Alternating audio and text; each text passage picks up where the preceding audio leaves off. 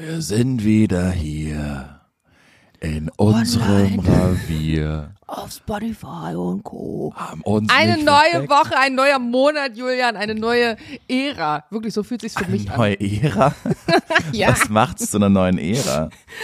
Ah, weiß ich nicht, das, was vielleicht in den letzten zwei Wochen passiert ist, diese große Pause, es fühlte sich wirklich für mich echt komisch an. Ich war froh, dass ich gerade den, den anderen Podcaster noch habe, dass ich rauslassen konnte, meinen Laberflash. Aber gerade als ich so den Laptop so aufgeklappt habe und das Mikro ausgeholt habe, es fühlte sich deutlich länger an als zwei, drei Wochen. Das ist doch ein gutes Zeichen, vermutlich. Ja, Wenn, ich du, wenn wir gedacht hätten, oh Mann, jetzt schon wieder, dann ist es ja, wär's doof gewesen. Wie geht's dir denn? Man muss ja auch sagen, wir haben uns ja wirklich, äh, also wir haben uns ja seit unserem letzten Podcast nicht mal gesprochen. Was ist denn, was ist, wie geht's einer Jana Heinisch jetzt am, am 1. Juni 2023? Jetzt denken die Leute aber, wenn du sagst, wir haben uns gar nicht mehr gesprochen, dass wir gar keinen Kontakt Das stimmt ja auch nicht. Aber wir Ja. haben nicht miteinander gesprochen. Nur Nee, geschrieben. miteinander gesprochen haben wir nicht, stimmt. Ähm, mir geht soweit gut. Schönes Wetter draußen. Nein, ähm, ich bin richtig froh, der, dass der Sommer so ein bisschen wieder Ja. zurück in Berlin ist. Also ich merke das wirklich extrem und ich glaube, je älter man wird, umso doller merkt man's. Und ähm, ansonsten stehen ganz viele spannende Sachen bei mir im Juni an. Also ich bin gerade auch in so einer, in so einem sehr dynamischen, in so einer sehr dynamischen Zeit irgendwie, weil ganz viel äh, Spannendes, Cooles, Neues passiert. Ähm, von daher, all good. Ich freue mich, drüber zu reden. Schreit dann bei dir ein Kind oder ist das bei mir? Bei dir. Ach so, okay. Aber äh, kannst du darüber schon sprechen, was jetzt passiert? Ähm, ja. Ähm, Mach doch mal. ein paar coole Jobs, die reingekommen sind. Die will ich aber gar nicht vorwegnehmen, weil sonst ist es schon so rumgeteasert und das soll ja dann auch viel auch auf Insta und so stattfinden. Okay. aber sobald verstehe. dann das erste, das erste passiert, kann ich, ähm, kann ich das hier mal im Podcast ausklammern. Julia, wie war deine Zeit? Wie waren deine letzten drei Wochen? Ich hatte Du warst ja auch im- fantastische. Du warst ja auch weg, du warst ja im Ausland, es war ja schön, ich war neidisch, das war ein geiler Pool. Das war echt toll. Ja, wir waren ja mit äh, ganz tollen Freunden, waren wir in der Toskana äh, für, äh, für eine gute Woche. Und das war wirklich abenteuerlich. Einerseits, weil wir gar nicht äh, wissen in Deutschland, dass es auch Straßen innerhalb Europas ge äh, gibt, die für uns eigentlich gar nicht zugänglich sind. Also die vor, keine Ahnung, 100 Jahren vermutlich gebaut wurden, als es noch keine breiten Autos gab und dann sind links und rechts äh, so richtige Steinwände und dann fährst du da durch mit deinem gemieteten Auto und dann, Scheiße. ja, ja, das war wirklich abenteuerlich und auf einmal kommst du dann da an und wir haben uns echt so eine, so ein ganz tolles Häuschen da gemietet mit fünf Schlafzimmer. Ich habe es jetzt ein bisschen gepostet mit Pool und Blick auf, auf Luca. Sah und das war, mega aus. ja, das war auch echt ganz toll. Das war auch zum allerersten Mal, dass ich im Erwachsenenalter so einen so einen Urlaub gemacht habe, wo eben mehrere Pärchen dabei waren. Das war ganz toll, weil einer hat sich dann rausgestellt, das wusste ich auch gar nicht, dass der in seiner Studentenzeit Barkeeper war, der hat uns immer die geilsten Negroni gemixt und die ah, anderen nice. Genau, und, und, und äh, Juli und ich, also Juli, der andere Juli, der kann wahnsinnig gut kochen und ich habe ihm dann immer in der Küche assistiert und zwei andere, die haben noch ihre eigene. Ey, das klingt wie so aus so einem schlechten französischen Film, so weißt du, wenn so alle sich so zusammen und dann die schöne Haus und alle ins Vibe und so. So hört Ja. es gerade an wie so ein Romantik, Romantik Aber genau- Roman. Aber genau so war es. Und zwei, die haben sogar ihre eigene Nudelmaschine mitgenommen, die haben dann eine äh, Pasta noch gemacht. Und wir haben wirklich gegessen und gelebt wie die Könige in Frankreich. Und das war wahnsinnig toll. Das Einzige, was nicht so mitgespielt hat, war das Wetter tatsächlich. Wir hatten nur zwei richtig schöne Tage. Es war, und dann haben wir alle geschrieben, ey, geht's euch gut? Ist alles gut bei euch? Weil es war genau die Zeit, wo es in Bologna, das so zweieinhalb Autostunden weg ist, so ganz krasse Überschwemmungen gegeben hat. Aber von denen haben wir überhaupt nichts mitbekommen. Wir waren dann auch mal einen Tag in Florenz, auch eine, eine wunderschöne Stadt. Ich war zuletzt als Kind in Florenz und haben uns das angeschaut. Und nein, wir hatten ähm, eine, eine ganz tolle Zeit in, äh, in Italien und dann waren wir noch ein bisschen in Bayern. Und zwei Wochen, die waren wirklich äh, schön investiert. Schön. Hast du das Ja. Gefühl jetzt, wo du zurück bist, besser atmen zu können wieder in Berlin? Oder ist es eher so wehmütig, weil man wieder in Berlin ist? Ich glaube, das Wetter hilft total, weil wie du schon gesagt hast, ich habe gestern eine alte Kollegin ähm, getroffen, die, die ich schon lange nicht mehr gesehen habe, weil sie ein Kind auch bekommen hat und die, die baut auch gerade ein Haus und irgendwie ist viel dazwischen gekommen und das letzte Mal, als wir uns gesehen haben, war im Herbst. Und da lag eben dieser, diese sechs Monate Tristesse dazwischen. Dieses Jahr, finde ich, war ja echt lang in Berlin. Und wenn du in Berlin lebst und dann kommt die Sonne gar nicht mehr raus, dann fragt man sich auch, warum wohne ich hier eigentlich? Aber jetzt, wo es, wo es ja so schön ist, dann denkt man sich, ja, also dann ist alles so vorbei und ich glaube, das lässt überhaupt keine Wehmut aufkommen, weil man die Stadt gerade so genießt und es ist ja auch nicht dieses ultra heiße, ich traue mich nicht mehr raus Berlin, weil die Füße verbrennen auf dem Asphalt, sondern gerade ist ja wirklich die schönste Zeit, so 26 Grad, äh, kein, kein Regen, keine Wolken, das ist ja, das ist ja genau, warum man in diese Stadt ja. zieht eigentlich gerade. Ne? Nur halt leider, das ist immer nur so ein halbes Jahr ist. Genau, wir hatten ja. das Gespräch mit äh, Lukas und Svenja letztens auch drüben, weil die ja auch am gucken sind mit Haus und doch wieder zurück nach Freiburg und so. Mhm. Und Svenja sagte auch, ich kann das einfach nicht aushalten, dass in Berlin gefühlt ab September bis März Winter ist. So ist es ja auch. Ja. Einfach diese Tristesse und äh, sie hat halt recht. Und klar, und wenn du nach Süddeutschland gehst, du hast das da halt einfach mm. nicht so mhm. krass, muss man halt wirklich sagen. Ne? Also ich verstehe äh, den Punkt. Aber es ist halt wie in so in so Beziehungsstreits. Ne? Du regst dich regelmäßig über irgendeine Sache auf, keine Ahnung, der Partner räumt die Socken nicht weg oder so. Und sobald es dann doch mal macht, ist das wieder vergessen. Oder sobald was anderes passiert, hast du es dann wieder ja. vergessen. So wie wenn in Berlin der Sommer wieder ist. Aber ich hatte auch so ein Erlebnis. Ich habe nämlich meine Freundin Christina besucht, die in jetzt Wien.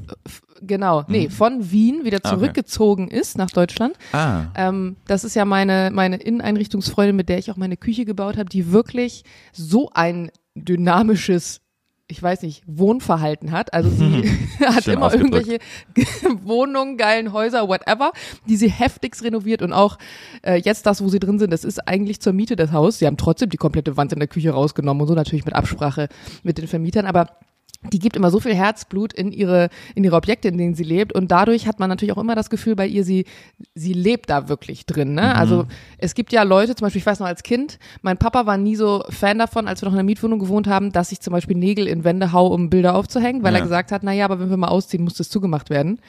Und ich weiß auch, dass mich das immer, also mich hat das immer krass genervt. Und als ich in meine ersten Wohnungen gezogen bin, ich habe Regale an die Wand geballert, ich habe fette Dübel da reingekloppt, weil ich gesagt habe, ich muss sowieso renovieren hinterher. Mhm. Und ich will jetzt nicht fünf Jahre so mit angezogener Handbremse leben, nur weil es mal sein kann, dass ich wieder ausziehe. Ja, dann habe ich halt danach einen Tag mehr Arbeit, um Löcher zu stopfen oder so. Klar, das jetzt nicht in Fliesen bohrst oder so, das musst du absprechen. Aber bei ihr habe ich halt gemerkt, auch jetzt wieder in dem neuen Haus, die sind da im Dezember eingezogen. Wir haben Mai und es sieht schon so krass aus. Auch die ganze Küche, sie hat wieder alles komplett selber gemacht. Ich denke mir so, Alter, wo nimmst du diese Energie her? Und sie hat halt auch gesagt, ja, Jana, ich saß halt seit Dezember zweimal auf der Couch für eine Stunde. Das ah. war's. Da musst du wirklich dann auch Bock drauf haben. Aber das finde ich super interessant, weil dann machst du es dir ja schön und arbeitest und steckst viel Zeit und Energie da rein und dann ziehst du aber trotzdem wieder aus. Also mhm. wenn du, das klingt so, als würde sie es in dem Moment, wo sie zufrieden mit allem ist, schon das nächste in Angriff nehmen. Könnte man so verstehen, dachte ich früher auch, wobei man auch dazu sagen muss, dass es immer äh, Lebensumstände waren. Also beispielsweise die erste Wohnung, in der sie war, das war mit ihrem damaligen Partner in Bremen, eine große, schöne Altbauwohnung. Und sie wollten immer aufs Land, weil sie sich einen Hund angeschafft haben. Und mhm. dann haben sie eine alte Mühle in, im Bremer Umland gehabt.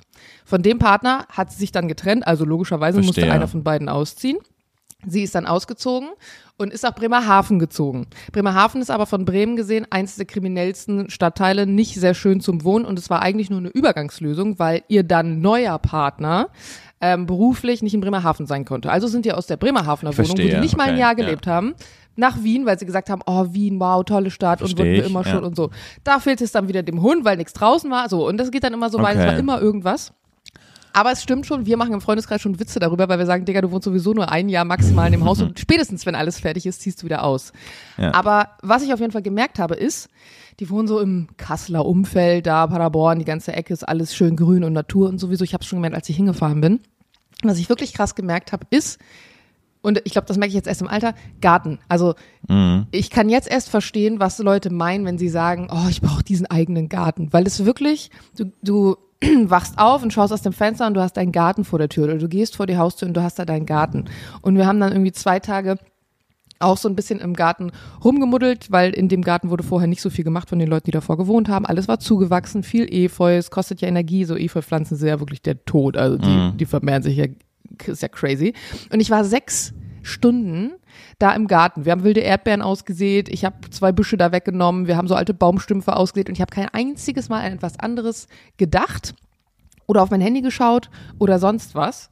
Und das habe ich bis jetzt nur erlebt, wenn ich fliegen bin. Oh, und da muss ich auf mein Handy schauen für Navigation. Aber mhm. so dieses äh, komplett fokussiert sein auf eine einzige Sache und nicht nur, weil man sagt, ich muss mich jetzt darauf fokussieren, wie wenn du zum Beispiel arbeitest, sondern weil einfach dein Gehirn so ausgefüllt ist und dein Inneres, dass du das Gefühl hast, ich brauche nichts anderes gerade. Und das war so ja, irgendwie bereichernd auf eine Art und Weise. Also ich habe das das erste Mal bei mir so extrem wahrgenommen, weil ich ja sonst auch auf dem Balkon so ein bisschen Gärten habe. Das kann man nicht vergleichen. Das kann man nicht vergleichen. Ich finde, das ist ganz eine ganz eigene Kultur in Berlin, diese Schrebergartenkultur. Hier gibt's ja so viele Schrebergärten und teilweise gibt's so einen Andrang, dass unter der Hand bis zu 80.000 Euro gezahlt werden, damit der dann in den neuen Besitz äh, wechselt. Und das ist, krass, oder? das ist wirklich krass. Und ich spiele da ja Tennis da oben im Westend und da muss ich auch erstmal so 15 Minuten durch so, ein, so eine Schreberkolonie einfach gehen, um da zu dieser großen Sportanlage zu kommen. Und am Anfang findet man es ja so kleinbürgerlich, wenn man mhm. das gar nicht kennt und gar nicht weiß, warum die das machen. Aber ich verstehe ganz genau mittlerweile, warum die das machen, weil es ja einfach so ein, die haben dann da ihre kleine, kleine Hütte und dann grillen die da und dann ist da ihr Garten und dann ackern die da rum und es ist ja manchmal wirklich sehr wohltun, wenn du nur dieses, diesen Asphalt gewohnt bist und dann kannst du aber in der, in derselben Stadt nochmal so einen Garten einfach haben, auch wenn er nicht gleich an einer Wohnung grenzt, aber das macht ja manchmal nichts, glaube ich. Ja, total. Also dieses Gefühl, auch mehr atmen zu können. Mhm. Ich weiß nicht, ob du schon jemals vom Freilichtmuseum Detmold gehört hast. Wahrscheinlich nicht. Nee, aus Ostwestfalen, oder? Detmold? Ja, genau. Ist, mhm. Genau. Und ähm, wir waren, also wir sind beim Auto so ein bisschen rumgefahren, weil sie mir auch alles gezeigt hat, so die ganzen Städte, die um ihr jetzt neues Wohnen sozusagen drumrum sind. Und wir beide sind generell so Typen, die sich auch gern einfach, einfach so rumfahren und alte Häuser anschauen und so träumen, was wäre, wenn man ein Schloss hätte und so. Und ähm, dann sind wir am Freilichtmuseum vorbeigekommen und sie sagt, oh, ich habe schon von vielen Leuten gehört, dass es ganz cool sein soll. Und am Anfang dachte ich mir so, boah, Freilichtmuseum, what the fuck soll da jetzt irgendwie Geiles sein? Aber ich muss wirklich eine große, große Empfehlung aussprechen. Wenn ihr dort mal in der Nähe seid, geht in dieses Freilichtmuseum. Der Eintritt kostet acht Euro. Es ist eine 90 Hektar große Anlage und auf dieser Anlage befinden sich sowohl alte Häuser. Also da wurden zum Beispiel dann Häuser von 17 irgendwas, so alte Fachwerkhäuser, die wurden originalgetreu wieder aufgebaut. Aber du konntest in vielen von diesen Häusern und dann Dörfern richtig so miterleben. Also die haben dann eine alte Tonwerkstatt, wo Kinder dann irgendwie mittöpfern können. Dann gibt's eins, wo sie irgendwie Wolle machen auf diese alte Art und Weise mit so Webstühlen und so. Und es ist so ein bisschen Erlebnis und man denkt am Anfang so, oh ja, ist ja nur für Kinder oder so. Aber wenn du weiter durchgehst, von Dorf zu Dorf und auch diese Entwicklung siehst, wie die Häuser sich verändert haben, es sind unfassbar geile Grünflächen, die haben Pferde da, die haben zwei alte Windmühlen da. Also wir sind, ich weiß nicht, wie viele tausend Schritte an dem Tag gelaufen über mhm. diese komplette Fläche. Und am Anfang, als wir angekommen sind, ich weiß nicht, wie viel Uhr das war, vielleicht 14 Uhr, haben wir noch so rumgealbert, weil der Park wir sind irgendwie so ein Mitarbeiter entgegengekommen und hatten mit dem kurz geschnackt und er meinte dann, ja, ähm, wir haben ja bis 18 Uhr offen, aber ähm, Sie müssen jetzt nicht Punkt 18 Uhr am Ausgang sein, sondern es reicht bis 19 Uhr. Also um 18 Uhr, wenn Sie um 18 Uhr den Rückweg antreten, dadurch, dass ja die Fläche so groß ist. Und mhm. wir haben noch, noch, so uns angegrinst und dachten, ja, oh Junge, wer will hier bis 19 Uhr sein? Am Ende waren wir mhm. diejenigen, die so kurz vor 19 Uhr erst aus dem Ausgang rausgedroppt sind, weil es wirklich so genial war. Auch so, die bauen halt richtig dann in den Gärten diese ganzen Pflanzen oder auch Gemüsesachen wirklich selber an und verkaufen es da. Also sie nutzen es nicht nur als Museum an sich, sondern das, was sie ausstellen, wird auch aktiv genutzt. Ich finde, was du so erzählst, ist so auch so ein Party-Abendding. Dass wenn du dir manchmal vornimmst, heute, heute ist die Nacht und heute feiern wir und dann dann nimmt man sich so viel vor und plant es schon alles, dann wird es aber nie geil. Und wenn du manchmal denkst, oh, ja, komm, mein Freund, ja, ja. meine Freundin nimmt mich gerade mit zum Feiern, aber ich habe überhaupt keine Lust und ich glaube, die das sind da auch, das ist auch nicht so fancy und ist auch nicht so cool. Dann sind es genau die Abende, wo man bis zum Schluss bleibt, wo man sich gar nicht vorgenommen hat, weil sich dann einfach sowas entwickelt, wo so man wie denkt. du in der Trompete das letzte Mal, was du Genau, hast, ja, ja, genau, genau sowas ist ja, aber das ganz ich, erstaunlich. Das ich Berlin generell gelernt, gelehrt. Also ich habe wirklich mittlerweile, wenn Jules äh, abends mich anguckt, sagt, du hast gar keinen Bock auf das Event, oder? Und ich so, oh nee. Und er so, ja, dann geh hin, es wird geil. Und es ist jedes Mal so gewesen in den letzten zwei Jahren, mhm. zumindest das, was so stattgefunden hat. Wenn ich mich richtig krass auf was gefreut habe, ist meistens irgendein Scheiß passiert. Und wenn ich eigentlich nicht so Bock hatte, habe ich mich dann gezwungen hinzugehen, weil es geil wurde. Und das ist wirklich so. Wahrscheinlich so ein Ding auch mit der, mit der Erwartungshaltung, wie man irgendwie hin dran geht oder so. Meine erste Frage passt in diesen Themenkomplex einigermaßen gut, weil die ist, hättest du lieber eine kleine Wohnung in der für dich mit Abstand besten Lage oder eine sehr große Wohnung in einer nur so okayen Lage? Wie klein ist klein und wie groß ist groß? Sagen wir, äh, klein sind 60 Quadratmeter zu zweit und groß sind 140 und wie man sich vorstellt. Das ist eine wirklich spannende Frage. Die Frage wäre ja auch, was ist die beste Lage und was ist die schlechteste? Für, also, die du halt für dich definierst, wo du sagst, da bin ich am allerglücklichsten. Mhm. Ich, wahrscheinlich die große in der weniger guten.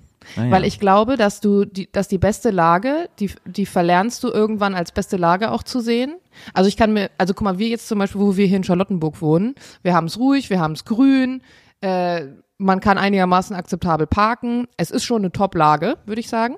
Aber trotzdem wirst du immer mit so einem Auge durch die Gegend gehen und sagen, oh, Julian wohnt aber am Savini-Platz und der und der wohnt aber direkt in Mitte und der und der hat einen eigenen Garten und so. Ich glaube, du verlernst irgendwann wertzuschätzen, wie perfekt diese Lage ist, wenn sie wirklich die beste ist.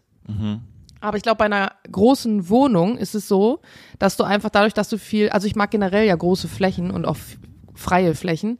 Ich glaube, das wäre mir wichtiger, meinen Scheiß sozusagen unterbringen zu können und mich ausbreiten zu können, weil ich ja wirklich auch gerne Zeit zu Hause dann so verbringe und jetzt nicht so diejenige bin, die sagt, Wohnung ist mir weniger wichtig, weil ich bin eh viel draußen oder viel mit meinen Freunden unterwegs. Also mir ist Wohnung schon sehr wichtig. Und ich kann ja zur guten Lage hinfahren. Aber also wenn ich da sein will und Zeit verbringen will, aber ich kann nicht von einer kleinen Wohnung in die große. Also wenn ich eine kleine Wohnung habe, habe ich eine kleine Wohnung. Mhm. Ja, ist Das ist bei dir anders? Mm, Na, ich glaube, wir haben da schon mal drüber gesprochen, dass wir zahlen ja wirklich fast auf den Cent genau die gleiche Miete. Nicht mehr. Nicht mehr, okay. Ich zahle jetzt noch deutlich weniger als du Ah ja, durch super. Conny. Ja, stimmt. Und, und äh, ich wohne dafür aber an einem schöneren Platz und ich glaube, ich würde nicht tauschen wollen. Obwohl du die wesentlich schönere und größere Wohnung hast. Mhm. Aber ich liebe das einfach, da vor die Tür zu gehen und alles zu haben. Deshalb würde ich mich Mhm. vermutlich anders entscheiden. Aber es ist ja, ist ja cool, dass wir, Voll. dass wir das so erörtern Weil können. so ja. hat jeder für sich offensichtlich das Richtige entschieden. Genau, absolut, ja. Total. Ähm, das habe ich jetzt auch gedacht letztens, weil wir, also ist ja kein Geheimnis, dass wir zwischendurch immer mal nach Häusern gucken und auch einfach mal so bei Häusern, die wir online gesehen haben, dann vorbeifahren und uns Lagen angucken oder so. Und da habe ich wirklich gemerkt, ich meine, gerade in Berlin, es gibt so Außenbezirke, da willst du halt auch nicht wohnen, oder ich will ja zumindest nicht wohnen. Aber es gibt auch Außenbezirke, da hast du das Gefühl, ähm, dass du irgendwie in so Urlaubsorten bist und es ist gar nicht so richtig Berlin. Und wenn du da dann wieder rausfährst und reinfährst nach Berlin, da kickt so die Realität rein und du, du denkst so, boah, eigentlich die Leute, die da außen wohnen, es ist schon deutlich geiler, weil es ist auch grün und nett und so, aber es ist einfach nicht so zuge, so, so zugeklatscht auf eine Art und Weise. Und Ja. ich verstehe schon, also das ist wirklich dieses Gutbürgerliche und wahrscheinlich, wenn mein noch deutlich jüngeres Ich mich jetzt reden und denke, Alter, was ist mit dir denn los? Mann, bist du so alt geworden im Kopf? Aber ich verstehe es mittlerweile wirklich immer besser. Aber dann ist doch für dich da oben das in Charlottenburg ja super gut. Also weil das ist ja wirklich dann nicht, also das ist ja auch grün und, und schön und gepflegt und Wenn man in zentral in Berlin wohnen will, Genau. dann ist Charlottenburg für mich schon absolut eine Ja. gute Wahl. Das stimmt, ja. weil ich ist gerade Tennissaison. Oh ja, nein, meine Kniescheibe ist einfach am Samstag rausgefallen. Das Rausgefallen? War, ja, das war richtig unangenehm. Hä, wie war, kann die denn einfach rausfallen? also äh, ich bin, also ich war am Netz vorne und wurde überloppt. Und dann läufst du ja mit dem Rücken zum Netz zu dem Ball und musst den Ball aber wieder in den Rücken ja quasi in die, auf die andere Seite spielen, also um 180 Grad. Dann habe ich das gemacht. Dann sind es relativ neue Plätze, weil die ja immer so im Mai neu aufgeschüttet werden. Das heißt, es sind nicht ganz, Sand ist halt nie Hartplatz. Das gibt's immer Löcher. Und dann will ich mich wieder auf die andere Seite schnell halt drehen und will mich abstützen, aber der Platz ist locker und ich fall über mein eigenes Knie drüber. Also die totale Durchstreckung von, von dem Fuß und ich habe für so eine ganz kurze Sekunde habe ich keine Steuerungskraft mehr auf mein Knie. Also das war total Ja, das hört sich an, als würdest du so einen Flugzeugunfall gerade beschreiben, Ja, war- Steuerungskraft. war Seit total- das war eingeschränkt. ein total krasser Schmerz und ich habe noch nie was in meinem Knie gehabt. Das heißt, ich habe keine Referenzpunkte. Beim Rücken weiß ich sofort, was das ist. Das kann ich, so viel sch- schon Schmerz am Rücken gehabt, ich weiß. Knie hatte ich noch nie Probleme. Kurzer Schmerz. Ich fall hin, schreie, weil Schmerz. Und dann hatten wir das Glück, aber dass äh, umliegend, äh, so eine große Sportanlage, äh, so ein Fußballturnier war und da waren Sanitäter und dann sind meine Mannschaftskameraden zu diesen Sanitätern und meinte, hey, könnt ihr mal da kurz einen Blick drauf werfen? Der Hutter hat schon wieder. Genau, und ich war aber super froh, weil ich habe mal mitbekommen, wie mein Papa das Kreuzband, wie der sich das gerissen hat und das sah, genau, und das, der hatte andere Schmerzen. Und das, der konnte dann auch gar nicht auftreten und, und alles. Und ich habe mir dann auch so, kennst du das, wenn du so weißt, da ist das was passiert wie bei deinem Arm mit dem Pferd. Am Anfang traut man sich gar nicht dahin zu, so. ja, oder da trau- traut man sich gar nicht hinzuschauen, weil man Angst hat, dass man sieht da jetzt gleich was ganz Nee, das habe ich nicht. Ich will das sehen. Ich Okay. guck da was, geil, Nee. zweiter Ellbogen gewachsen, toll. Nee, nee, das habe ich, das denke ich mir nie. Und dann habe ich da drauf geschaut und denke, ja, eigentlich sieht es ganz normal aus, nur die Kniescheibe ist ein bisschen lockerer als sonst. Mhm. Und dann hat der Sanitäter so Tests gemacht und, und hat dann auch gesagt, ja, ist ihre Kniescheibe ist halt einfach kurz raus und dann wieder reingesprungen. Wo Okay, ich ja. echt Glück hatte. Und jetzt merke ich es noch hinten am Meniskus so ein bisschen, dass der so überstreckt ist. Aber ich kann schon wieder super gehen und, und habe eigentlich keine Schmerzen mehr. Und Vielleicht Sonntag, solltest du einfach kein Tennis mehr spielen, Julian. und Irgendwie Sonntag ist du das. Sonntag ist das entscheidende Spiel, spielt der erste gegen den zweiten. Wir sind erster, die anderen sind zweiter gegen Tiergarten und da muss ich natürlich dabei sein. Und jetzt hat aber mein Papa so eine von seiner Verletzung noch damals so eine Knie ähm, so eine Schiene- Bandage. so eine Bandage, ja, danke geil. geschickt. Mein der werde ich auch so natürlich ein Ding spielen. beim Basketballspielen. Ja, ja. Und naja, was ich eigentlich, was ich eigentlich sagen wollte, ist, dass ich durch das Tennis viel in Berlin rumreise. Weil wir halt dann gegen teilweise Brandenburg und so spielen, also was so auf der Grenze ist.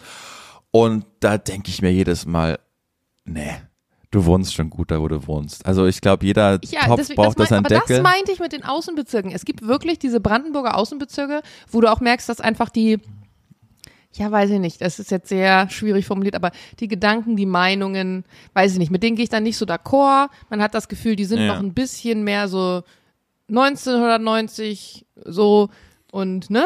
Ja. Da denke ich mir so, ne, hier willst du nicht wohnen im kleinsten Kuhkaff, aber wie gesagt, es gibt auch Ecken, wo ich mir denke, geil, schön, das ist wirklich schön. Warum klingelt's jetzt an meiner Mhm. Jetzt klingelt's Haustür? für dir. Jetzt geht Jules aber dahin, Na, hoffentlich. siehst du. das könnte entweder unser Patenkind sein oder irgendjemand, der ein Paket bringt morgens um. Wie spät ist es überhaupt? 8:57 Neun, wir sind Uhr. heute. Wir Ja. sind pünktlich, Julian. Ich aber wo du gerade ja. von deinem Hobby erzählst und äh, einem Unfall, möchte ich auch kurz eine Story dazu beitragen. Bitte. Und zwar mich, ähm, und ich kann mich nicht mehr entscheiden, ob das ein absolutes Low oder ein Highlight ist, weil es irgendwie beides ist auf eine Art und Weise. Kannst, du kannst ein Low-Highlight Okay. ankündigen. Das No Highlight oder das High No Light präsentiert von Jana Heinisch. So ein bisschen hatte ich das schon auf Instagram erzählt, aber ich wollte es nicht in aller Ausführlichkeit erzählen, weil es doch irgendwie ein bisschen, ein bisschen, bisschen peinlich. Das passt, das passt nur in Podcast rein. Aha. Mich haben Freunde besucht aus der Heimat, die hier in der Wohnung in Berlin noch nie waren. Also ein Paar. Und die waren ein paar Nächte bei uns und dann hat sich kurzfristig ergeben, dass ich gesagt habe, hey komm, wir können heute fliegen gehen, den letzten Tag, bevor die nach Hause reisen. Ähm, und danach wollten wir eigentlich aufs Boot, Jules und ich, also es war dann so geplant, wir sind mit zwei Autos zum Flugplatz gefahren, die mit ihrem Auto, ich mit meinem Auto und danach werden die nach Hause wieder nach Bremen gefahren und ich dann weiter zum Boot. Und eigentlich wollten wir den Tag davor fliegen gehen, aber wir haben so eine Regel am Flugplatz, dass man, wenn man zwischen 13 Uhr und 15 Uhr losfliegt, wegen Mittagsruhe, mindestens eine Stunde wegbleiben muss, bevor man wieder zurückkommt, damit da nicht permanent Verkehr ist. Und auch wegen Naturschutz und bla.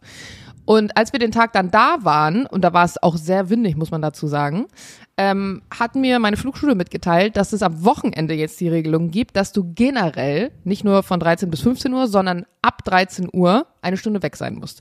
Und den Flug, den ich geplant hatte, der ging nur 30 Minuten. Und dadurch, dass das eine zweisitzige Maschine war und ich erst mit dem einen und dann mit dem anderen geflogen wäre, hat das nicht in unseren Zeitplan gepasst. Also haben wir uns dann an diesem Tag, wo es auch sehr windig war, entschieden, den Flug nicht zu machen, sondern auf den nächsten Tag zu verschieben, wo das Wetter auch deutlich besser aussah. Dann sind, und am nächsten Tag war auch eine viersitzige Maschine frei. Das heißt, ich konnte direkt beide einsammeln und wir sind dann zu dritt sozusagen losgeflogen. Und unser Ziel war Fair Berlin. Da ist ein Flugplatz, wo auch viel so Abspringen, Abwurf, ähm, wie heißt es denn? Bungee, Äh, Bungee Jump würde ich sagen. Nee, Bungee- nicht pa äh, pa sag mal. Skydiving. Ja, wie heißt das deutsche Wort dafür? Ja ein deutscher Allmann-Podcast. Ja. Jules, wie heißt Skydiving auf Deutsch? Skydiving auf Deutsch? Was? Ja, wenn du aus dem Flugzeug springst. Bungee Jump. Nee, nee, Fallschirmspringen, Fallschirmspringen, oh Gott, ja. Fallschirmspringen. So, da wird viel Fallschirmsprung betrieben. Das sieht ja auch immer super cool aus von unten. Es gibt da ein Restaurant und wir haben gesagt, da fliegen wir hin. Hinten saß mein Kumpel, vorne saß meine Freundin.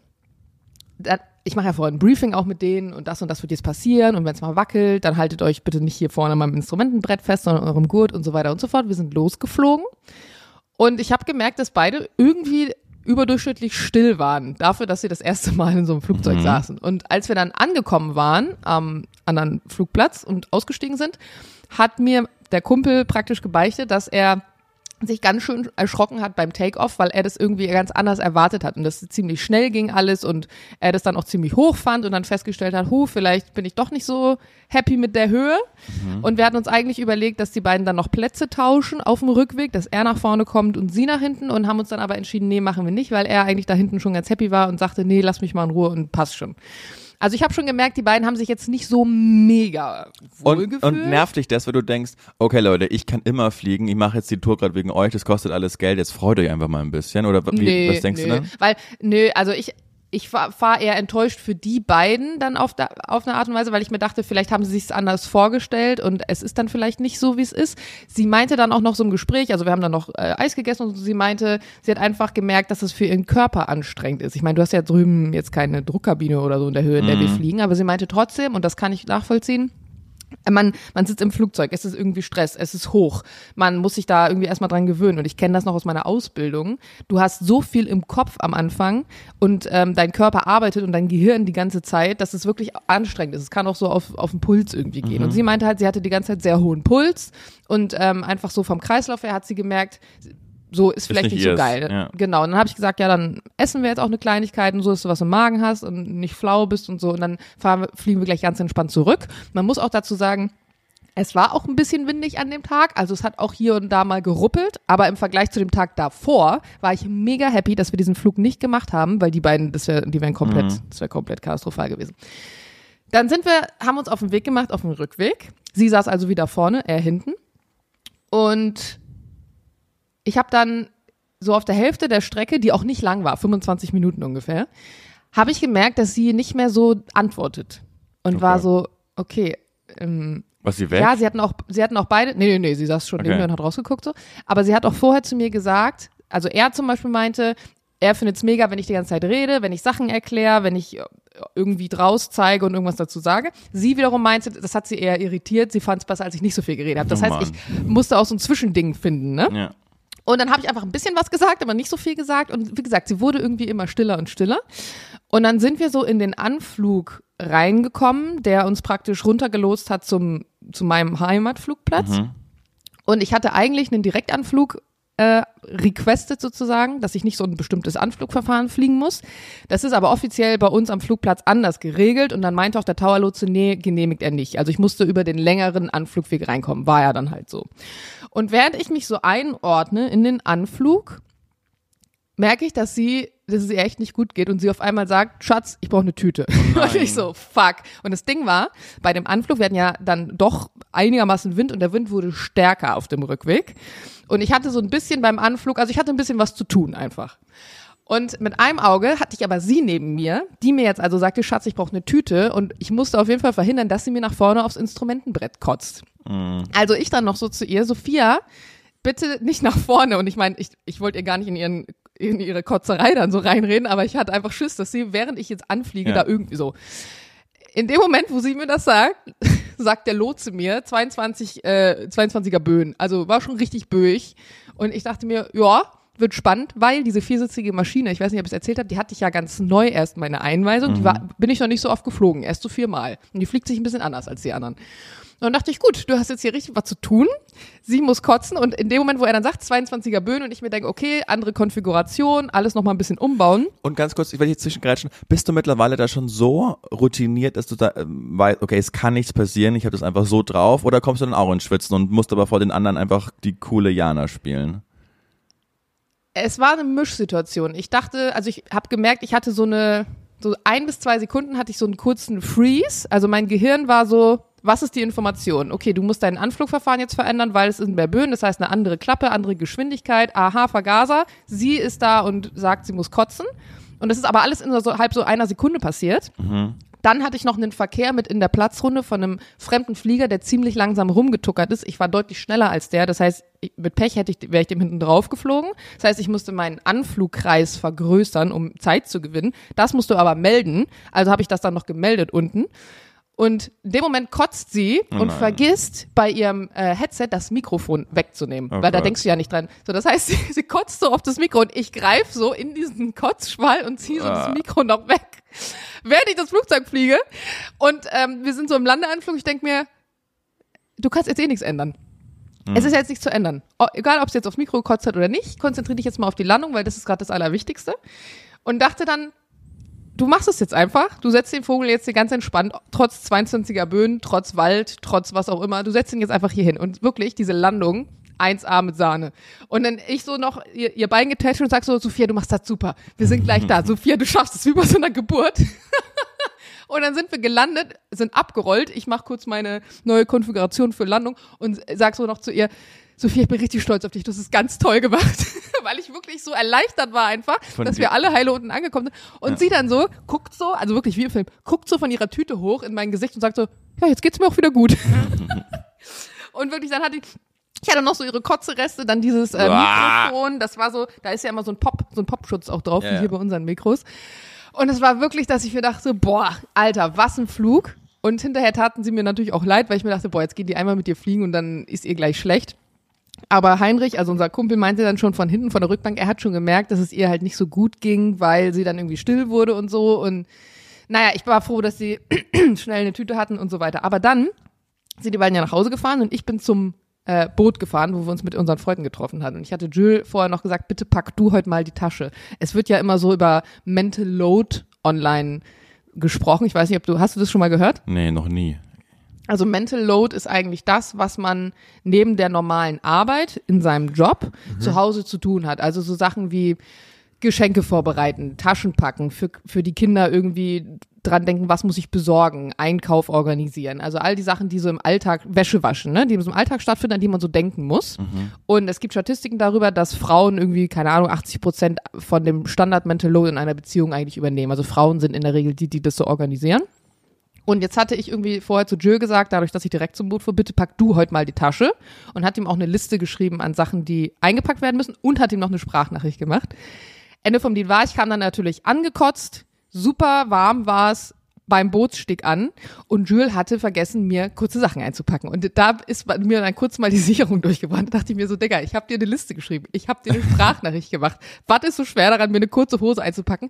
Und er hat dann natürlich in dem Moment gar nicht verstanden, warum ich jetzt irgendwie von, von 0 auf 10 echt ein bisschen angefressen war, dass ich jetzt mit langer Jeanshose und dicken Boots, weil ich habe so Fliegerschuhe, bei äh, 26, 28 Grad auf dem Wannsee schippern Ja. will. Ähm, und am Ende des Tages war es dann aber so, dass es auf dem Wannsee natürlich deutlich windiger ist als so auf dem Land und ich eigentlich ganz froh war im Nachhinein, dass ich eine lange Jeans anhatte. Also es war dann auch alles gut. Aber ich fand das, ja, ja, ich erzähl's wenigstens richtig. Ja, okay, das war auf jeden Fall mein Tag und im Nachhinein habe ich dann darüber nochmal nachgedacht und habe gedacht, wie wichtig es ist, ein gutes, ausführliches Passagierbriefing zu machen, dass ich denen auch vorher nochmal gesagt habe, hey, wenn ihr, wenn euch schlecht ist, dann macht es so und so und ne, nicht nach vorne und so. Und wie auch ich mich trotzdem auf mich selber verlassen kann, auf, obwohl ich diese zwei Sekunden hatte, die können dir natürlich in einem Notfall Zeit kosten, aber diese zwei Sekunden, wo ich kurz, wo viele Sachen gleichzeitig in meinem Kopf passiert sind und dann einfach gesagt habe, es ist jetzt nicht zu ändern, Hauptding ist jetzt, fliegt das Flugzeug, alles andere ist Nebensache. Ähm, dann hatte ich im Funk noch irgendwie gesagt, ich habe einen Passenger in Capacity und er meinte, so, brauchst du einen Krankenwagen? Ich so, nee, so schlimm ist es nicht. Aber dass man sich dann doch manchmal auf sich selber verlassen kann, das ist ja so deine Frage Mhm. Gewesen. Learning, ja. Ja, voll. Und es hat mir dann auch nochmal natürlich irgendwie so Selbstbewusstsein einfach gegeben, weil ich Ja. gemerkt habe, hey, auch wenn es nicht so nach Standard läuft, kriegst du es am Ende des Tages irgendwie hin. Das ist auch wichtig, ist auch beim beim Radio so, dass am Anfang, wenn du dann da moderierst und dann passieren dann so viele Sachen, die dann gar nicht vorhersehbar sind und dann, wenn du da immer die erste Zeit durchkommst und weißt, naja, das hat jetzt draußen auch keiner gehört und du kannst die Dinge einfach auffangen und erinnere dich an unsere Sendungen, wie oft da manchmal, wenn, wenn Gäste waren, der einer total bekifft, der dann auf einmal über Schwarzfahren reden wollte, obwohl irgendwas ganz anderem da war. Und dann, nur da weißt, na gut, der muss jetzt einfach auf die Dinge reagieren. Und am Ende kommt doch eine einigermaßen okay Sendung bei rum. Und das wird dich dann immer auch für, für weitere Aufgaben vorbereiten. Oder unser schreckliches, äh, unser Brrr, unser einziger Brrr-Moment, als wir da diesen Bieranstich moderieren mussten, wo wir uns auf viele Leute vorbereiten. das war so übel. Weil am Vortag sagte er, das wird, die Hütte wird brennen und überlegt euch was und dann kommen wir da an und dann ist ein Tisch besetzt von 110. Und wir denken, ja, was machen wir hier Ja, eigentlich? komm, es waren schon fünf Tische von 110. aber es war trotzdem völlig beschissen und, und irgendwann denkt man sich, naja, komm, es ist, man kann sich da einfach auf sich selbst verlassen und man weiß, selbst wenn man jetzt mal am Anfang schreibt man sich ja auch noch viele Moderationen wirklich eins zu eins so vor, wenn man denkt, okay, da kann jetzt nichts passieren und dann stirbt jetzt aber Tina Turner. Und dann musst du halt auch einfach aus dem Stegreif über die bisschen was sagen können und weißt, es wird alles funktionieren, weil du das schon ein paar Mal einfach ganz, ganz andere Dinge gemacht hast. Und das ist jetzt im Fliegen so, in der Moderation so, aber das ist ja in jeglichen, Voll. auf jegliche Berufszweige oder auf jegliche Lebensabschnitte transferierbar, das, das, das, das Learning. Und vor Was- allem, ja? genau diese Sachen bringen dich ja weiter. Genau, also die, absolut, Wo es ja. nicht nach Plan läuft, weil du daraus Ja. eben dein Learning ziehst. Ja. Genau, es ist ja in jeglichem, in jeglichem Feld so. Ich fand witzig, deshalb musste ich auch erstmal lernen, als ich so erwachsen geworden bin. Jetzt war du die Story gerade mit Schüler erzählt hast, wo er nicht wusste, warum. Also klar, Schül, auch wenn es gut ausgegangen ist, du hättest aber trotzdem eine kurze Hose mitnehmen können, so das, das das einmal dahingestellt. Aber er hat jetzt ja trotzdem die, die Reaktion, die war vermutlich einfach in seinen Augen unverhältnismäßig, weil er einfach nicht wusste, aus welcher Geschichte du kommst. Und ich finde, ganz oft ist es so, dass man, wenn man aus der Schule kommt, wenn die Eltern äh, sagen, hey, du bist der tollste, größte, schönste und und alles, man kann alles werden, wenn man will und es glaubt nur dran und es gibt keine Steine, die im Weg sind, dann, dann wenn du aus der Welt kommst und mit dem Berufsweg anfängst, dann ist es ab und an total irritierend, wenn erwachsene Menschen dich anpumpen obwohl du dann in deinen Augen gar nichts gemacht hast. Und am Anfang nimmt man das immer, projiziert man das nur auf Ja, sich das selbst. ist das Problem. Gar nichts gemacht. Oh, ich, dieser Satz, Nein, das ist wirklich ein Triggersatz für mich. lass- Dieses, lass ich mal- habe doch la- gar nichts gemacht. La, lass, lass, mich mal, lass mich mal ausreden. So, wo, wo, du die auf wo, wo du den ganzen Tag noch nichts mit der Person zu tun hast und dann triffst du sie auf dem Gang und sie grüßt aber nicht freundlich. Dann hast du ja wirklich nichts Ja. getan. Ne? Ja. Und, und, und später, dann projizierst du das, oh Gott, was habe ich getan?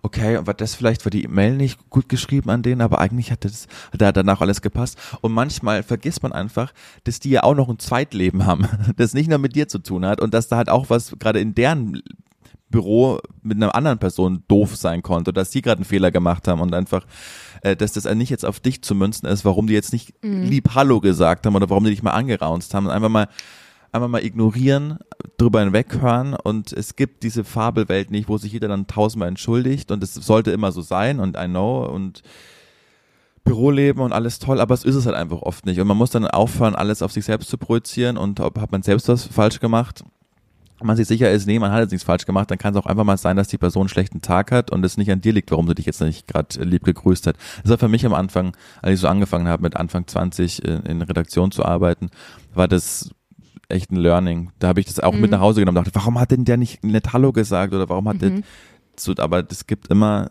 auch eine Geschichte, warum der dann schlecht drauf ist, die nicht Ja. unbedingt an dir liegt. Manche sind auch einfach Arschlöcher. Oder also so, ja. Ich habe das Learning genauso in der Fliegerei gehabt. Wir haben ja beide im ähnlich jungen Alter dann sozusagen die, die ersten Jobs gehabt und ich habe natürlich noch mal deutlich mehr fremde Leute in meinem Arbeitsumfeld gehabt als du jetzt. Das sind ja immer dieselben Kollegen auf eine Art und Weise und ich klar, ich hatte auch dieselben Kollegen, aber ich hatte dann immer noch 200 Leute, die ich halt nicht kannte. Und da war das ganz genauso, dass du manchmal das Gefühl hast, Digga, warum mu- muckst du jetzt so krass auf hier gerade, nur weil ich keinen Zucker mehr hab oder was auch immer. Ja. Und manchmal, am Anfang natürlich nimmst du das mit nach Hause und denkst dir, oh, und jetzt hat er mich dann auch beschimpft, weil die Leute werden ja wirklich richtig eklig dann teilweise. Aber irgendwann stehst du da drüber und es ist auf eine gewisse Art eigentlich eher dann amüsant. Ja. Und ich habe das witzigerweise, weil du das gerade von Energy erzählt hast, ich habe das mit einer Kollegin auch bei Energy, die bei Energy arbeitet, wo ich jedes Mal, seitdem ich jetzt bei Energy bin, das ist ja jetzt auch schon, keine Ahnung, zwei Jahre, drei Jahre, I don't know, die immer äh, sehr, sehr pumpig ist, wenn ich ihr mal begegne. Und am Anfang dachte ich auch so die ersten zwei Male, oh, vielleicht hat sie einen stressigen Tag. Aber mittlerweile merke ich, sie mag mich einfach nicht. Wer? Sie hat einfach, ich weiß nicht mal, wie sie heißt. Ah Ja, beschreib mal. Vorne am Empfang dunkle Haare. Ah ja, okay. Und ähm, das war am Anfang so, das kam dann mit so, mit so kleinen Spitzen fing das an, dass sie mir zum Beispiel dann immer noch mal äh, auf die Finger geschaut hat und mich gefragt hat, ob ich auch meine Hände gewaschen hätte oder so. Und das ging dann aber weiter. Zum Beispiel letztens stand ich in der Küche kurz vor dem Interview, als wir den einen Interviewgast da hatten. Und dann äh, drängelte sie mich so von der Kaffeemaschine weg und sagt, ja, ich habe jetzt wichtige Gäste, ich muss jetzt, ich muss jetzt hier den Kaffee machen. Aber ich habe schon das Gefühl, dass es nicht ihr schlecht geht, sondern sie mag mich einfach nicht. Nein, und ich denke mir so mittlerweile, es ist okay für mich. So, es muss mich nicht jeder mögen. Wenn du jetzt der Meinung bist, du willst dich ja jetzt kurz rumdrängeln oder es, es gibt dir jetzt was, das, dann do it, weil ich sitze oder ich ruhe in dem Moment so sehr in mir, ich habe jetzt gleich ein wichtiges Interview und es geht eine Stunde und jeder andere ist happy und alles ist gut, dann Ja, ja. lass die Energie raus. So, ich glaube, wirklich triggern tut's einen ja eher, wenn es Leute sind, die man eigentlich sympathisch findet. ja. Oder mit denen man auch viel zu tun hat, das gute Kollegen Absolut, sind, so die, ja. ich sehe die fünf, sechs Mal im Jahr. Dann ist es eher das, dass man sich da ja auch äh, den Schuh vielleicht anzieht und darüber nachdenkt und habe ich was falsch gemacht oder so. Aber bei Leuten, die dir eigentlich egal sind und die auch nicht relevant sind irgendwie für dich, mein Gott, ne, ruht einfach da in euch Ja. und pff, links rein, rechts raus. Ich habe eine Anekdote, die da re- reinpasst, wo ich auch es erst auf mich projiziert habe und dann war es aber ganz anders. Und ich bin letztens bei mir zu ich, die, die Straße vorgegangen und auf einmal kommt ein Polizeibus mit so sechs, sieben Polizisten drin Mhm. Und parken vor mir. Also die parken da nicht, die bleiben da einfach stehen. Da war kein Parkplatz. Auf der Straße haben die vor mir, ich habe gerade Und du versucht, bist gerade über die Straße und ich bin gegangen. gerade über die Straße rübergegangen, genau. Also das, weißt du, bei mir ist das ja verkehrsberuhigt, Mhm. da ist nicht mehr als 30 erlaubt. Und gehe so rüber und und die pa parken vor mir, die Tür reißt auf, ein Mhm. Beamter stürmt raus auf mich zu, ich dachte, oh mein Gott, also du, der geht dir alles im Kopf einfach durch. Ich dachte so, verwechseln die mich gerade und wäre ich jetzt einfach mitgenommen oder was, was passiert jetzt? Dann, dann, dann schaue ich ihn so mit großen Augen an und er läuft wirklich so einen halben Meter einfach an mir vorbei, rüber zu Katja und holt sich eine Sch äh, Kugel Schokoeis. da hatte jemand wo richtig Zucker. Und ich dachte so, wow, was ist da denn gerade passiert? Und innerhalb von Sekunden überlegst du dir, was, was passiert jetzt denn eigentlich? Wer jetzt da mitgenommen? Okay, wen rufe ich jetzt dann gleich? Also das wäre so richtig so eine, so eine Filmaktion einfach, wo du verwechselt wirst und dann da mit abgeführt wirst und die haben das groß vorbereitet, um mich da jetzt auf meinem Weg zur U-Bahn oder was weiß ich, wo ich hingegangen bin, einfach abzufangen und auf einmal wirklich stoppen, raus, Polizist raus, an mir vorbei und einfach über die Straße und holt sich eine Kugel Schokoeis. Geil. Das war wirklich Was ich witzig. irgendwie auch spannend finde, ist in solchen Momenten, dass man ja immer kurz abcheckt bei einem selber, wegen was könnten die mich jetzt Absolut, einsammeln? ja, was ja. habe ich gemacht? Und du weißt eingefallen, ja. du bist kein Krimineller, Ja. ich bin keine Kriminelle, wir können nichts gemacht haben, aber Ja. trotzdem stellt man es in Frage. Absolut, ja, das war wirklich Das Aber das heißt, dass wir halt mit dieser mit dieser Uniform, mit diesem Polizeisein, ne? Also für uns ist das halt eine Art von von Respektsperson auch nochmal und wo man sich kurz, ne? Das ist ja. Ja. jeder kennt doch die Situation auch, keine Ahnung. Du bedienst gerade dein Navi, hast das Handy so halb beim Autofahren in der Hand, hinter dir kommt ein Polizeiauto, auf einmal fährst du Strich 50, Ja, ja. überholst auch nicht. Ich zum Beispiel über, ich überhole auch super ungern Polizeiautos. Das ist einfach Ja, so solltest du Ding. vermutlich auch nicht machen. Also, Nee, das soll war ich nicht machen. innerorts, ja. Ich klebe dann einfach hinter denen und das auch auf der Autobahn oder so. Ne? Wenn die da rechte Spur fahren, ich fahre dann denen einfach so. Also das ist schon Überwindung. Dann. Und dann gucke ich auch immer, wenn ich die dann doch überhole, gucke ich immer, wie gucken die? Gucken die nett? Gucken die böse? Ja. Äh, schauen die mein Kennzeichen an? so voll bescheuert eigentlich. Weil am Ende des Tages sind es ja auch normale Menschen. Die nach Hause gehen, ihre Uniform ausziehen, äh, selber mit ihrem Auto manchmal 60 in der 50er-Zone fahren oder Ja. so. Aber in dem Moment, wo die ihre Uniform anhaben, für mich, das sind, das sind wie andere, ja, wie so Aliens, die einfach so. Äh, Ich, ich, ich weiß nicht, wie es in, wie es in. Bremen ist, aber wenn du aus Bayern kommst, dann bist du gewohnt, dass die Polizei immer mit ganz krassen Karren fährt. Also dann nee, haben ist in Bremen nicht so. Okay, die haben immer BMW-Limousinen oder Audi-Limousinen, meistens auch Mercedes und es ist so, äh, ja, die haben einfach krasse Autos. Da, das ist einfach so ein, so ein Statement. Du denkst, das ist überall so.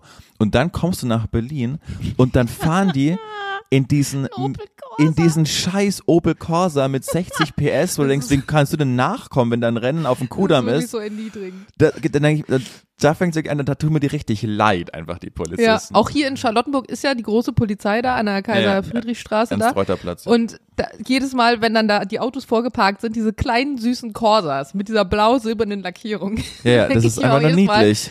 Die, die gehen doch nicht gerne zur Ja. Arbeit, das kannst du mir doch nicht erzählen. Das Nee. streife Fahren da Spaß macht. Absolut. Und wäre das nicht so ein Polizeibus gewesen, wäre der aus seinem Opel Corsa ausgestiegen, hätte ich ihn gefragt, ob ich ihn auf die Kugel Eis einladen darf.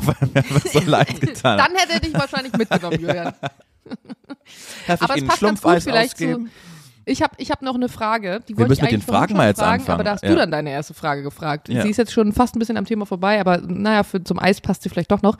Und zwar, wann hast du das letzte Mal etwas gegessen, was selbst gemacht war, aber nicht im Sinne von selbst gekocht, sondern wo irgendetwas drin war, was du zum Beispiel ja selbst angebaut oder selbst gemacht hast, so wie eine selber gemachte Marmelade oder irgendwas aus dem Garten. Wann hast du das letzte Mal was gegessen, wo, wo etwas von dir drin war, was du so geschaffen hast? Das ist eine absolute Frechheit, die Frage, Jana.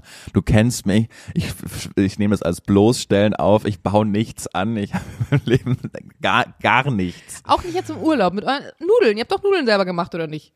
Ja, aber das war ja nicht aus eigenem Anbau. Die Eier haben wir trotzdem gekauft. Naja, aber die Nudeln selber zu machen, ist schon. okay, weil du, weil du gesagt hast, aus eigenen Anbau. Und da Ja, zum Beispiel. Aber wenn du eine Marmelade selber machst, Ach so. aber dafür. Ne? Na also, gut, dann war das die La- Lasagne. Da haben die äh, die die Pasta-Blätter, ne? Die, Bla dann, die, die Platten, die Lasagne. genau, die Platten haben äh, wurde alles selbst wurde alles selbst gemacht, ja. Das ist geil. Ich mag eigentlich ge- nicht so gern Lasagne, aber manchmal würde ich gerne. Lasagne mögen, weil die sehr romantisiert wird. Ich finde, Lasagne Ja. ist so eine Sache, die sehr. Lasagne und Pizza. Ja, ich bei bin Pizza verstehe ich es, aber bei Lasagne. ich finde Lasagne da wirklich da gibt's Unterschied wie Tag und Nacht. Manche da kannst du dich wirklich reinlegen, weil die so lecker ist und manche denkst du, das ist, das, das ist ja gar nichts einfach. Ich bin auch nicht so ein Lasagnen-Fan, aber die war wirklich fantastisch. Liebe Grüße an Andi und Stefan, sollten Sie das hören. Schön. Ja. Ich möchte kurz ähm, Werbung Und machen. bei dir, na sag mal? Weil ich das letzte Mal selbst. Gestern, Bärlauchsuppe. Naja, Bärlauch selbst angebaut. Ja. Aus dem Garten von meiner äh, Freundin, Ah, crazy. die okay. mit dem Haus. Und habe Mhm. ich mitgenommen im Topf. Bärlauch, äh, kurz dazu, ist ja Waldknoblauch eigentlich. Nur der Vorteil von Bärlauch ist im Vergleich zu Knoblauch, dass er weniger Schwefel enthält und deshalb keinen Körpergeruch erzeugt. Ah, ja. Das heißt, er riecht genauso wie Knoblauch, er schmeckt auch sehr ähnlich, aber du stinkst halt danach nicht. Das ist gut zu wissen. Ja. Praktisch, ne? Mhm. Aber Verwechslungsgefahr, wenn ihr den wirklich im Wald mal findet oder so, weil der wächst eher an so schattigen Plätzen, schaut wirklich, dass es keine Maiglöckchen sind, weil die Blätter sehen sehr Giftig. ähnlich aus und die sind giftig. Ja. Das ist nicht so gut. Nee, aber ich wollte kurz Werbung machen. Für eine, ähm, ist aber auch für einen guten Zweck für eine Sache. Und zwar am 10. Juni, ist jetzt bald, ähm, findet eine Spenden-Charity-Aktion statt hier in Berlin und zwar im Bless-Restaurant. Ich bin mit den Besitzern so gut bekannt. Und zwar organisiert das ähm, Arne Friedrich mit seiner Stiftung, die Arne Friedrich Stiftung. Und die Spenden gehen auch dieses Jahr wieder ans Kinderhospiz, Haus Leo heißt es hier. Ähm, und auch an die Charité, an die, an die Herz, äh, Herzabteilung. Kardiologie. Und Kardio nee, nicht an die Kardiologie Herz. Äh, ah. Warte. Ist egal. Auf jeden Fall an die Charité. Ähm, das Ganze findet am 10. Äh, Juni im Bless selber statt, weil es sozusagen ein großes gemeinsames Public Viewing ist vom, vom Fußballspiel, was an dem Tag stattfindet. Und man äh, bekommt umsonst Essen und Getränke. Also das ganze Bless-Restaurant verköstigt einen. Und was das Schöne daran ist, ich hatte Arne gefragt, ob er Bock hat, dass wir einen Flug gemeinsam versteigern. Das heißt, es wird ein Flug versteigert werden, gemeinsam mit Arne und mit mir. Ich werde den durchführen für zwei Personen in dieser viersitzigen Maschine. Diesmal kotzt hoffentlich keiner. Und man kann außerdem noch ein äh, Trikot gewinnen und das Ganze kostet dann sozusagen einen Eintrittspreis, den man zahlt. Den Link äh, kann ich gerne mal irgendwie in die, in die äh, Caption oder so packen. Ich bin selber am 10. nicht da, aber ich würde mich freuen, wenn da ein paar Leute vielleicht mitmachen oder vorbeischauen. Also Und- falls ihr am 10. nichts vorhat, in Berlin seid, Und können wir Arne Friedrich mal im Podcast einladen? safe. Also Arne hat auch einen Podcast, aber können wir mal machen. Über was wollen wir quatschen? Ähm, weiß nicht, über, über seine Charity-Aktion, wie es ist jetzt nach dem Fußballerleben, weil er ist jetzt, glaube ich, auch nicht mehr bei der Hertha so richtig, ne? Ist er da auch? Nee, der hat aufgehört. Genau. Also der macht jetzt noch so ein bisschen Trainerbums und so, aber er macht eigentlich hauptsächlich. Wäre ein interessanter Gesprächspartner. Ich bin ja Okay, Anne. Friedrich-Fan. Oh, wusste ich gar nicht. Ja, dann frage ich ihn mal. Sommermärchenlegende. Und Südafrika-Legende. Das stimmt schon. Arne, Ja. er spürt deinen Atem. der Tevez. Ende. Nee, nee, das war legendär Deutschland ein Sommermärchen, der Film. Und haben sie gegen Argentinien gespielt und Klinsmann macht seine legendäre Ansage. Arne, der Tevez. Arne, der spürt deinen Atem. Huh? Du gehst nicht weg, Arne. Der spürt deinen Atem, Arne. Und Anne Friedrich sitzt so, ja, ja, okay. Arne, Arne, er spürt dein, ja, ja, okay. Oh Gott, bitte macht das nicht, falls wir ihn zum Podcast einladen. Dann lad ihn auf alle Fälle ein. Das wäre ein cooler, cooler erster Gesprächspartner. Ja, ich frage ihn mal. Ja, cool. Aber äh, ich habe noch eine zweite Frage. Ja, Passt bitte. dazu. Was findest du ist eine der nervigsten Fragen im Smalltalk? Jana, das ist so krass. Guck mal, meine Frage heute ist, was macht einen guten Smalltalk aus? Ist nicht dein Ernst. Ja, Hä, wir haben uns drei Wochen nicht gesprochen. Schon so viel. Ja gut, dann können wir es ja gegenseitig beantworten. und das ist ja wirklich so random, weil das ist jetzt nicht eine Frage, die einfach auf der Straße liegt, oder? Ja, das ist wirklich krass. Kannst du sehen, guck mal, wir haben, wir haben schon Energien, Julian. Ja, ja. Also ich finde, äh, wenn wir es groß fassen wollen, so was einen guten Smalltalk ausmacht, ich finde es immer wahnsinnig anstrengend, wenn eine Person nur immer von sich erzählt. Also ich bin immer sehr darauf bedacht. Es ist ja oft so, äh, ja, was machst du, Radiomoderator? Und dann geht ja immer ein Riesenfeld auf. Dann wollen immer alle immer die gleichen Fragen. Und darfst du die Musik selbst auswählen? Und wie kommt man da hin? Und das finde ich ja total süß, aber ich versuche dann immer, vor allem wenn es dann so eine Dreier- oder Vierer-Runde ist, das dann ganz schnell auch in Gegenfragen umzumünzen. Also ich, ich finde es immer Darf ich super. kurz rein? Ja, bitte? Ähm, ich glaube, das kommt, also ich stimme allem zu. Ich glaube, das kommt drauf an mit dem über sich selber reden. Ist es der Beruf oder ist es die Passion? Weil ich sehe das ganz genauso wie du. Bei mir ist es immer mit Germany's Next Topmodel die Standardfrage, wie ist Heidi Klum so? Ja.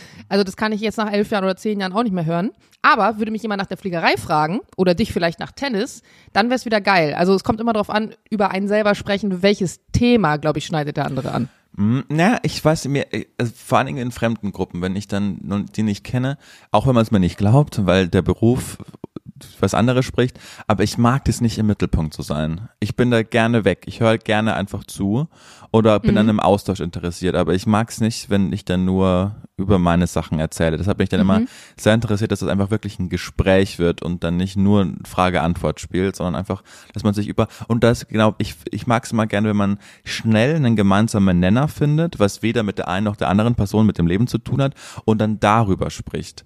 Okay, also so Themen einfach. Genau. Also so die, Themen, die nicht, hm, okay. wenn man, wenn man einfach schnell merkt, okay, da ist ein gemeinsamer Nenner und dann spricht man über diesen gemeinsamen Nenner und tauscht sich darüber aus. Das macht für mich guten Smalltalk aus. Dann ist es nämlich nie anstrengend, sondern im Zweifel bereichernd, wenn man einfach neue Blickwinkel Ja, die, kennenlernt. dieses neue Blickwinkel-Argument ist super. Also ich finde es genau, empfinde das genauso wie du.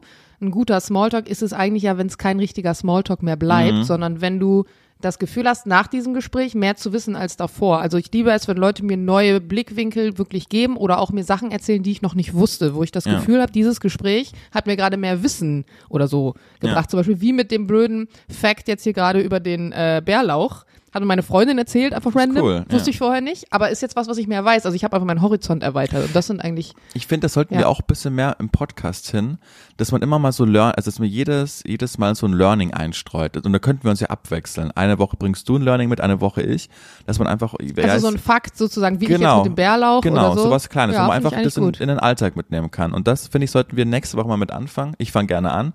Und ich suche mir was raus, was man einfach nicht auf dem Schirm hat. Oder das heißt nur eine, eine, eine witzige, Wir haben das schon mal geplant. da Genau, habe ich nämlich irgendwas erzählt und du fandst das toll. Was war denn das? das haben wir es aber nicht durchgezogen. Genau, das haben wir dann, ja, aber wir machen es mal. Das Learning. Genau. Das Learning, das Allmann Learning der Woche. Finde ich, nehmen wir ab nächster Woche mit. Ich fange auch an. Immer am Ich Donnerstag. schreibe es mir direkt auf. Guck mal. Ja. Das Allmann Learning der Woche. Okay.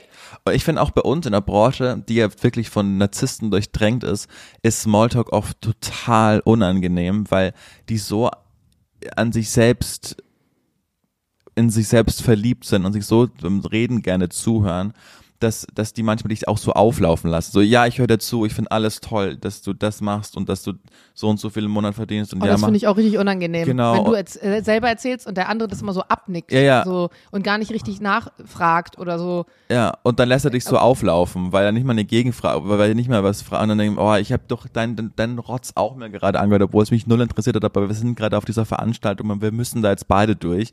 Und wenn er der andere sich so geil findet, dass, dass es für ihn reicht, wenn er nur seine Sachen da abgegeben hat, das finde ich immer so unglaublich unangenehm und anstrengend. Ja. Weißt du, wenn er sich, Aber wenn er sich so auflaufen solche lässt. Veranstaltungen habe ich selten. Oder Ja. ich gehe dann einfach vielleicht früh. Das mache ich auch. sein. Das war so witzig, als bei der letzten MA-Feier, wenn dann Leute rum, war ich mit Matze, unserem, unserem Moderationscoach, genau. Und wenn wir dann draußen auf dem Balkon sa äh, saßen äh, oder, oder standen und dann Leute dazu kamen, auf die ich wirklich absolut keine Lust in dem Moment hatte, dann, dann, dann wusste ich, okay, die sind da jetzt in safen Händen und dann bin ich auch einfach, oh, ich muss kurz rein. Und dann beim dritten Mal, als ich das zum dritten Mal gemacht habe, ist einfach mitgekommen und meinte, ey, das ist so krass, dass du da einfach gehen kannst. Und ich meine so, ja, aber es bringt dir auch nichts. Also das, das wäre jetzt einfach nur tote Zeit. Ich und mache das auch. Genau. Ich bin jetzt nicht unhöflich, sondern man wechselt drei, vier Sätze und dann sagt man, du, ich gehe mal eben aufs Klo, ne? Bis ja. gleich. Oder ich hole mal eben noch einen neuen Drink oder genau, und dann ähm, geht man einfach, ja. viel Spaß oder so. Das finde ich aber auch nicht. Ist doch okay. Nee. Aber für alle Parteien ist das okay, finde ich auch, ja, absolut. Was will man sich da dann durchquälen durch solche, durch solche Thematiken? Habe ich dir schon mal die Ben Becker Geschichte erzählt beim Frühstück im Podcast? Ich glaube nicht. Das ist wirklich. Erzähl sie gern. Ich, ich glaube nämlich, das- die habe ich mir aufgeschrieben und ich glaube, dass die. Oder doch mit Ben. Welche? Ja, erzähl mal kurz. Mit dem Obdachlosen, der sich verkleidet hat. Nee. Okay. Also die Geschichte hat mich dann wirklich erkennen lassen, dass ich in Berlin angekommen bin.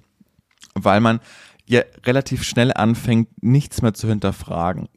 Also wenn da eine Frau einfach nackt an der Seitenstraße vom Kudamm läuft und schreit, scheiß Kapitalisten, dann, dann, Ja. dann, ja, du hast bestimmt eine Geschichte hinter dir gerade. Also mach, mach mal weiter einfach. Ist ja, Ja. ist ja super. Und wir haben im Kiez, haben wir so einen italienischen Obdachlosen, ich schätze mal, der ist so um die 60 und der verkleidet sich immer so als Jesus-Gott, hat auch so einen Stock im, äh, äh, wo sich so, also nicht den er zum Gehen braucht, sondern einfach so wie so St. Nikolaus mäßig, hat immer so einen kleinen Hund dabei und er hat so Tröten sich umgehangen und dann geht er immer auf dich zu, trötet, trötet dich an, hält die Hand auf und dann kannst du dich entscheiden, ob du Geld willst, ihm geben willst oder nicht und am Anfang Er findet man trötet dich an. Genau, und am Anfang findet man es noch ein bisschen befremdlich, weil ich weiß nicht, wie es dir geht, aber bei mir ist es selten so, dass mich einfach ein fremder Mann antrötet. aber man lernt es zu akzeptieren. Es ist einfach so. So, und dann war ich mit, mit Sophie, war ich frühstücken und hinter uns sitzt der große Ey, wir nennen die Folge übrigens der trötende Jesus. Finde ich super. Okay, finde ich gut, kannst du gleich aufschreiben. Ja. Und äh, h- hinter uns sitzt Ben Becker, weil er am Renaissance-Theater eine Rolle gespielt hat und ich glaube gerade waren Generalproben und er saß da mit seiner Managerin und Ben Becker ist ja von Sternzeichen einfach mal laut, ne? Also der der hat ja ein sehr hohes Mitteilungsbedürfnis und er ist einfach ein brach, brachialer Typ so, also der mit vielen Ecken und Kanten einfach. Und hat da gefrühstückt und hat jedem am Tisch oder an, an der Terrasse mitgeteilt, dass er jetzt da spielt. Deshalb wusste ich es auch, weil er einfach so laut gesprochen hat. Und ja, war aber irgendwie witzig, das mal so mitzubekommen, was Ben Becker so von sich gibt. Und auf einmal biegt um die Ecke der Trötenmann, der trötende Jesus. Geil. Und ich überlege mir, der ist ja vermutlich noch ein Tick verrückter als Ben Becker. Wie wird das jetzt gleich ablaufen, wenn die beiden aufeinandertreffen? Wenn die, wenn die Tröte auf ihn kommt. Und dann kommt er zu uns, trötet, wir geben ihm das Geld und dann wusste ich, okay, gleich passiert's. Gleich, gleich trötet er Ben Becker an. Wird der Vulkan explodieren? Was passiert? Was passiert? Wie ist das Spannungsfeld? Wie ist es geladen? Und äh, er trötet Ben Becker an und Ben Becker steht auf, breitet seine Hände aus und schreit, Heiland! Und was hat der Trötenmann gemacht? Nichts. Hat allen angeschaut, Ben Becker hat ihm Geld gegeben und weiter ging's. Ah, er hat ihm Geld gegeben. Okay, Ja. wahrscheinlich äh, dachte Ben Becker vielleicht durch diese Aktion, dass er ihn so verschreckt, aber der Typ hat wahrscheinlich auch schon so viel Ja, gesehen in seinem sogar. Leben, ja. dass ich dachte, Bruder, du kannst, egal was du mir erzählst, Hauptsache die Kohle stimmt. Heiland! Das war so witzig. Aber das ist lustig, weil ähm, wo war denn das? Ach so, genau. Äh, Karneval der Kulturen war jetzt vor kurzem Ah ja. und der Nachhauseweg mit der S-Bahn war auch ziemlich spannend, weil da sind dann halt immer so super geile verkleidete Leute eingestiegen, unter anderem halt auch einer, der als Jesus verkleidet war und die Mhm. wirklich die Bahn war rappellvoll. Also du standst echt schon so, ich habe so halb im Arm so, so, so ein Mädel noch gehabt, damit wir irgendwie da reinpassen.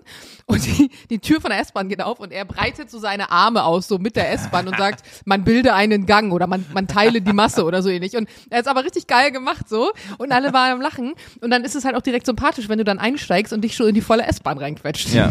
Ja, witzig. Liebe Leute, die so ihre Rollen, ihre Rollen performen. Ja. Apropos Rollen performen. Es gibt einen Spin-off, habe ich gestern gesehen, von äh, Bridgerton jetzt. Und zwar Ja. nennt er sich Queen Charlotte. Ich habe gestern die ersten Drei Folgen ich, angeschaut, wir auch. geguckt, zwei Ja. oder drei, ja. Warte mal, was ist das Ende der dritten Folge? Ja, weiß ich nämlich jetzt auch nicht mehr. Also ich weiß nicht, ob es zwei oder drei waren. Ja, ich Hast du weiß das das, ich weiß das. Da ist es fest, ähm, dass die, äh, die, die, die zwei Schwarzen ausrichten und dann kommt auch die Königin und dann stirbt der Typ.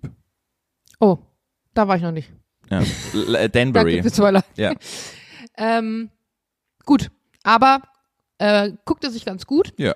Fand ich sogar tatsächlich, glaube ich, ein bisschen besser als die zweite Staffel, weil es nicht ganz Die so. war langweilig, war die zweite Staffel? Ja, die zweite Staffel fand ich war nicht so der Kracher. Ja. Die dritte verspätet sich ja wohl ein bisschen. Ich ahne, dass die dritte, das wird wahrscheinlich ähnlich wie bei You ablaufen, dass jede Staffel andere Charaktere hat Ist und ja die auch so. Storyline auch aber die schon. gleiche ist. Weiß man, Was denn? Es, es ist bestätigt, dass das jetzt immer, erst ging es ja um die Schwester, dann ging es um den Bruder von den Bridgertons und das ist jetzt jede Staffel. Und die nächste Staffel dreht sich um die äh, ich kenne mal so schlecht mit Namen, aber die bisschen fülligere mit den roten Haaren. Die, die rothaarige. Genau, ja. Um die, die also auch diejenige ist, die das schreibt. Genau, und um die geht es ja. in der dritten Staffel, ja. Okay, das finde ich ganz, ganz spannend nochmal. Mhm. Ja, aber nee, aber bei You war es ja wirklich so, äh, jede Staffel ging eigentlich nur darum, dass er wieder ein neues Opfer hatte ja. und man wieder von vorne miterlebt hat. So, und das fand, ich fand es echt langweilig. Also die letzte Staffel konnte ich mir nicht mal mehr zu Ende ja, angucken. Nicht geschaut. Ich habe jetzt angefangen mit White Lotus, weil das ja wirklich so gehypt ist und das hat mir bestes, wirklich, Lukas nervt mich seit Monaten, dass ich das gucken beste soll. Serie des Jahrzehnts und ich habe jetzt nur die ersten drei Folgen der ersten Staffel angesehen und ich kann es verstehen. Ich mag die Bildsprache, ich mag die Charaktere also das schaut, man schaut es gerne an, aber ich verstehe jetzt nicht, warum das die beste Serie der letzten zehn Jahre sein soll. Aber vielleicht kommt es auch noch. Also ich werde sie zu Ende schauen und werde dann berichten. Aber ja, das ist dann Vielleicht auch so muss ich jetzt auch nochmal mir angucken. Dann schaue ich gerade auch noch Ted Lasso zu Ende. Kann ich auch jedem empfehlen auf Apple TV. Und die Ed Sheeran Doku will ich auch anschauen. Aber ich habe echt gerade wenig Zeit. Ich schaue das immer so am Abend so ein bisschen. Ja, gerade finde ich im Sommer. Du setzt ja, dich dann selten so Netflix, also wenn dann wirklich nur mal spät abends. Und ich bin immer wirklich, ich bin ja echt Queen des Double Screens.